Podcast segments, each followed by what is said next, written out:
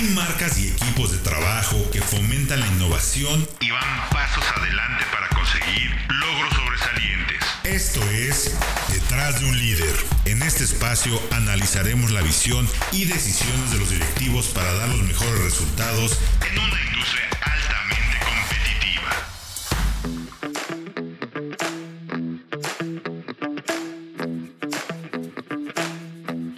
Gracias por acompañarnos un podcast más aquí de Solo Autos Vaya Autología. Yo soy Héctor Ocampo y en esta ocasión estamos en la sección de Detrás de un líder. Vamos a platicar con Jorge Vallejo, presidente y director general de Mitsubishi de México, quien tiene una experiencia en diferentes áreas dentro de la industria.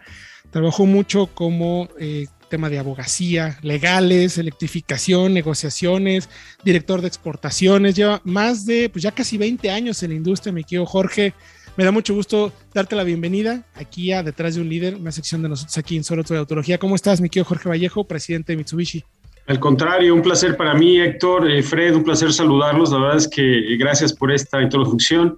Eh, sí, ya, ya pasando por, por casi 23 años ya dentro de la industria automotriz y ya pasando también por varios, varios frentes, decías, eh, legales, exportación, negociaciones, recursos humanos, vamos, un, un, cúmulo por ahí de, de, actividades y bueno, pues ya desde hace cuatro años al frente de esta gran organización. ¿no? Efectivamente, vaya que sabes del tema. Permíteme saludar también a Fred Chabot, parte del equipo, para estar aquí con nosotros y platicar contigo sobre lo que están haciendo dentro de la marca y en México. Sí, hola Héctor, hola Jorge, un gustazo estar contigo y eh, un saludo. Un saludo gracias, a todo igualmente para mí, gracias. Mi querido Jorge, como bien mencionas, eh, a ver, nos interesa mucho saber las decisiones que han tomado para estar en donde están. Como bien dices, apenas desde 2019, si no me equivoco, estás al frente de Mitsubishi. Te tocaron prácticamente los años más difíciles en la historia de la industria automotriz, pero aún así han logrado entregar números muy positivos para la marca, sobre todo a nivel global, o sea, lo que representa México para la corporación. Eh, se ha vuelto muy relevante. Eh, me atrevo a decir que pareciera que tuvieras como una bola de cristal donde preveniste absolutamente todo lo que iba a pasar. ¿Cuáles son los aciertos? ¿En dónde has hecho bien las cosas para estar en donde están? Porque todos los meses recibimos reportes de ustedes de crecimientos, pero no, no del 3%, no del 120%, 40%, o sea, números muy positivos en un momento crítico dentro de la industria. Sí, efectivamente. Eh, no, bueno, ojalá tuviera una bola de cristal y a lo mejor si la tuviera, eh, pues obviamente también ciertas decisiones, eh, a lo mejor las, las, tomaría de una u otra forma. Creo sin duda que ha sido la suma de esfuerzos de, de un trabajo en conjunto, un gran equipo, confianza del corporativo, confianza de la red de distribuidores, confianza de, de los usuarios. Yo entre broma y broma eh, les digo que es pura suerte, ¿no? Un crecimiento de 83% contra Fiscal Year 20 eh, es pura suerte una, una, confianza de una red de distribuidores, una rentabilidad como la están teniendo, es pura suerte. Nuevas imágenes, apertura a nivel nacional, pues es pura suerte. Pero la suerte, eh, honestamente, del trabajo, la suerte de, del esfuerzo, de la energía, de la pasión, de la motivación y sobre todo la suerte de una buena estrategia realmente aplicada. Sabes, mi querido Héctor, al inicio de la pandemia, si algo me quedó claro, muchas cosas no, y por supuesto la incertidumbre que todos vivimos o que incluso todavía tenemos porque no está, no está completamente terminada, todos los rebrotes que hemos estado escuchando. Algo me quedó claro al inicio es la toma de decisiones tiene que ser ágil y dinámica. Podrá no ser la más, la más adecuada, podrá no ser la perfecta, pero lo que sí es que había que tomar una decisión y ejecutarla. No podíamos quedarnos impávidos frente a una fluctuación cambiaria, un ordenamiento eh, limitado, un sourcing como tal de un país que a lo mejor no podía ya en un momento dado seguir eh, entregando unidades. Entonces, de verdad, lo que nos quedó claro y a mí lo personal fue, toma acción, toma acción, ejecuta, ejecuta, ejecuta. Reitero, con velocidad. Eh, ¿Podrá estar peleado a veces la velocidad con una toma estratégica de decisión? Seguramente sí, pero había que tomarlas, porque obviamente si no, nos iba a alcanzar no solamente una pandemia, sino también un cierre de negocio y obviamente una obligatoriedad de cumplir con, con nuestro grupo de trabajo que pues, definitivamente si no tomábamos acciones rápidas, ágiles y dinámicas no lo íbamos a hacer. Eh, creo que uno de los puntos específicos también que nos permitió seguir avanzando le llamamos al plan estratégico de Fiscal Year 21 del año 2021, le llamamos el Growing Together Fiscal Year 21. Esto es creciendo juntos. ¿Por qué?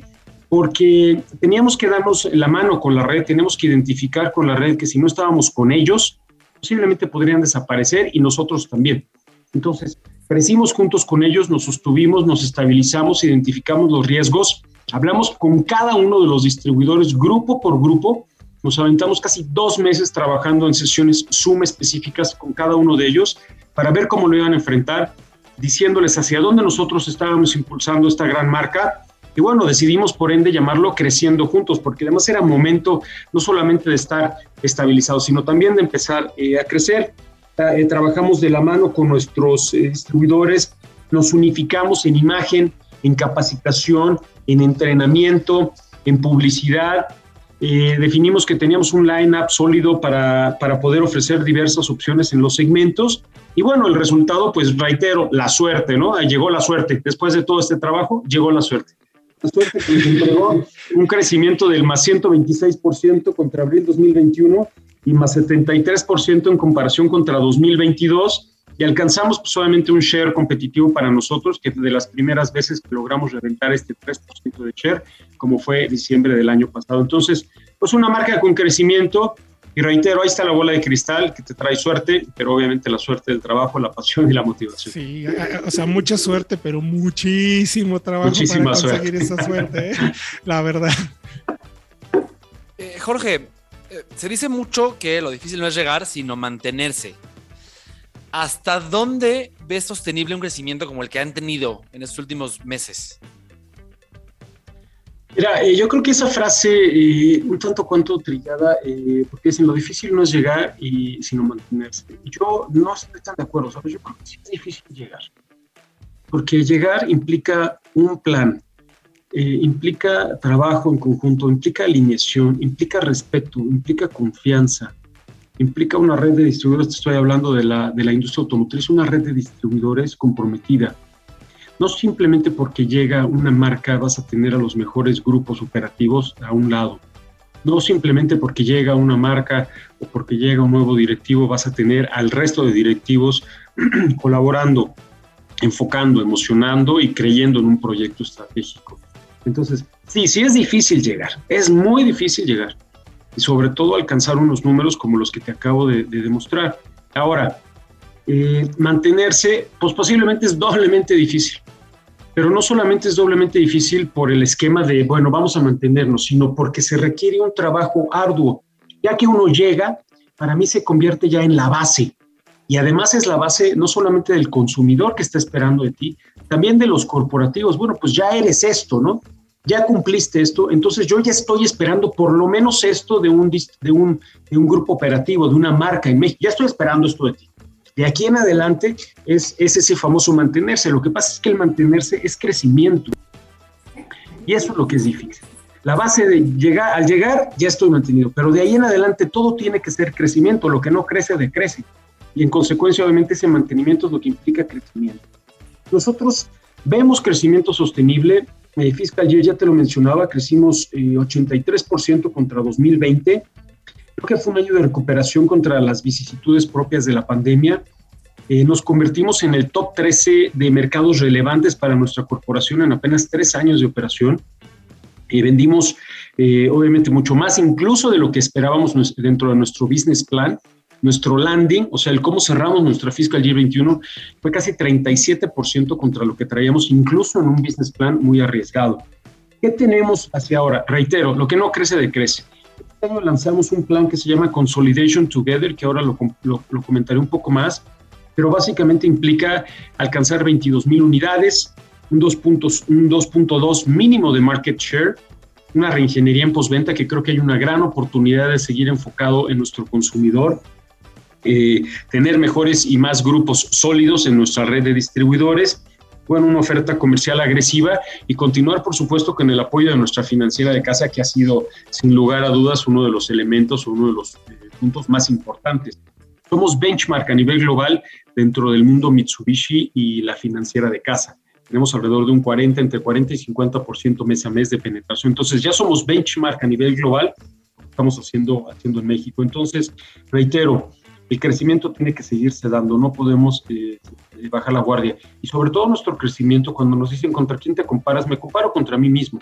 el crecimiento contra el mes pasado tiene que seguir siendo eh, puntual y progresivo.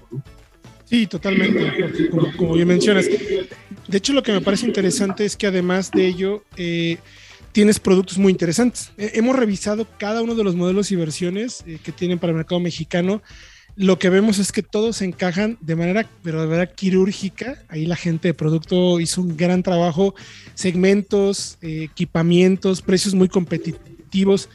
¿Qué más puedes hacer con la oferta que tienes actualmente? Mira, eh, tocas un, tema, un tema trascendente. Al inicio de la pandemia nos dimos a la tarea de hacer un resourcing, un cambio de origen de producto por el tema de la volatilidad cambiaria que estábamos enfrentando e identificamos cuál de las regiones tenía mayor similitud con el mercado mexicano dentro de nuestro corporativo, por supuesto. La región Asian, lo que es eh, Tailandia, Indonesia, Vietnam, Filipinas, Australia, Nueva Zelanda, esa región Asian en donde Mitsubishi es sumamente potente y que tiene shares por encima del 20%, tiene una gran similitud con el mercado mexicano. Y por mercado mexicano me refiero, por supuesto, también a la decisión u opción de compra del consumidor buscan un, producto como ello, un producto eficiente, un producto que sea a lo mejor un people mover, un, producto que tenga una buena rentabilidad, que tenga un buen valor residual, un producto que obviamente permita eh, tener una buena calidad y una buena garantía. Eso es lo que obviamente el consumidor mexicano junto con estas regiones Asian están buscando y solicitando. Y afortunadamente allá somos muy potentes. Entonces, por esta similitud, decidimos incorporar en diversos productos, básicamente Expander, que es uno de los, eh, creo que, grandes lanzamientos conjuntamente con L200, uno de los grandes lanzamientos del año pasado. Expander ya se consolidó eh, en México como el mercado más importante y número uno en ventas fuera de esa región Asian. O sea, qué curioso, lanzamos en México, ahí viene otra vez la suerte, mi querido Héctor, ¿no? La suerte de un gran lanzamiento. Lanzamos un gran producto y la suerte se nos dio y la suerte hoy día de que ya somos el mercado número uno para la organización fuera de la región Asian. L200, bueno, sigue representando un porcentual importantísimo en nuestras ventas, pero porque es un producto excepcional, un producto probado para carga, trabajo, para minería, agricultura, y que además ya lo hemos convertido también en un vehículo un tanto cuanto más personal con la versión eh, automática diesel, que realmente nos permite no solamente tener un poco más de torque, mayor potencia, sino también que sea más generoso en el equipamiento y más sencilla su conducción, que reitero, ya se tornó un producto más, más personal. Mirage G4, bueno, que no necesita ni siquiera penetración, eh, perdón, presentación, es socorrido como tal en el tema de servicio público y todos obviamente los arrendamientos diarios que ha sido también gran aceptable. Sorpresas que tenemos. Eh, más noticias importantes para el tema de pickups muy, muy, muy próximamente y también una gran sorpresa en el tema de PHEV. El PHEV, como sabes, es la, la tecnología plug-in hybrid y Mitsubishi es el creador de esta tecnología y obviamente estamos trabajando para incorporar más modelos a otros, eh, a unos segmentos en los que ya competimos e incluso a otros segmentos en los que no estamos compitiendo los siguientes tres años. Entonces, buenas noticias para el mercado, buenas noticias, por supuesto, para los consumidores. O sea, si ves entonces, perdón, ahí abogar un poquito más, si ves productos de plugin hybrid en otros segmentos. O sea, va a ser parte de tu estrategia. Buenísimo. Sin lugar a dudas, sin lugar a dudas. Creo que al ser eh, Mitsubishi el pionero y el creador de esta tecnología, tenemos que seguir abogando por ella, abogando por ella y poder tener e incorporar mayores eh, productos en otros segmentos, no solamente en el que ya competimos. Eh, esta tecnología debe de ser ampliada y, por supuesto, incorporada. Hay temas normativos también que cumplir, hay temas de eficiencias que cumplir y, por supuesto, Mitsubishi tiene que seguir trayendo los mejores productos. Fantástico, Jorge. Adelante, mi querido Fred. Sí, eh, Jorge, como CEO de la marca, ¿qué ves más importante? ¿Market share o volumen como tal?